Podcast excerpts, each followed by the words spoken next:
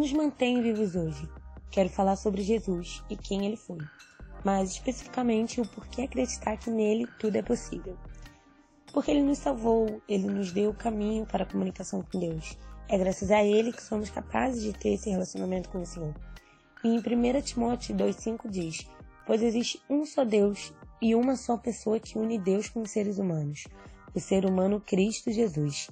Ele é nosso vínculo, nosso meio, e acreditar nele é acreditar na vida e na morte, porque ele morreu e ressuscitou. Mas enquanto ele esteve aqui, muitos não creram em quem ele dizia ser.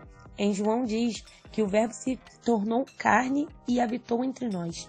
Muitos não perceberam e acabaram perdendo, de uma certa forma, a chance de conviver com o próprio Filho de Deus, com a própria vida, o próprio caminho, a única verdade. Falamos que cremos nele, mas até onde chega essa crença? Cremos que ele é vida? Cremos que ele é morte? Cremos em mesmo a problemas do dia a dia?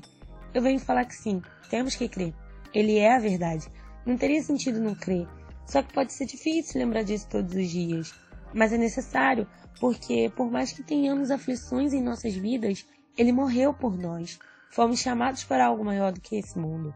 Então temos que deixar nossos problemas na mão de Cristo, pois ele sabe o que faz. Ele não é qualquer pessoa. Uma vez Jesus estava ensinando algumas pessoas no templo, e como eu disse, havia uns que não acreditavam nele. E em meio a uma conversa, eles citaram Abraão como pai.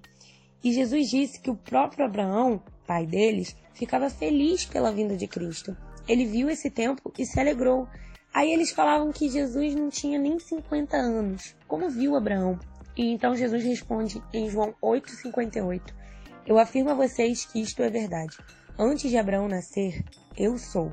Ele foi, ele é e sempre será o nosso grande eu sou. E é isso que nos mantém vivos hoje.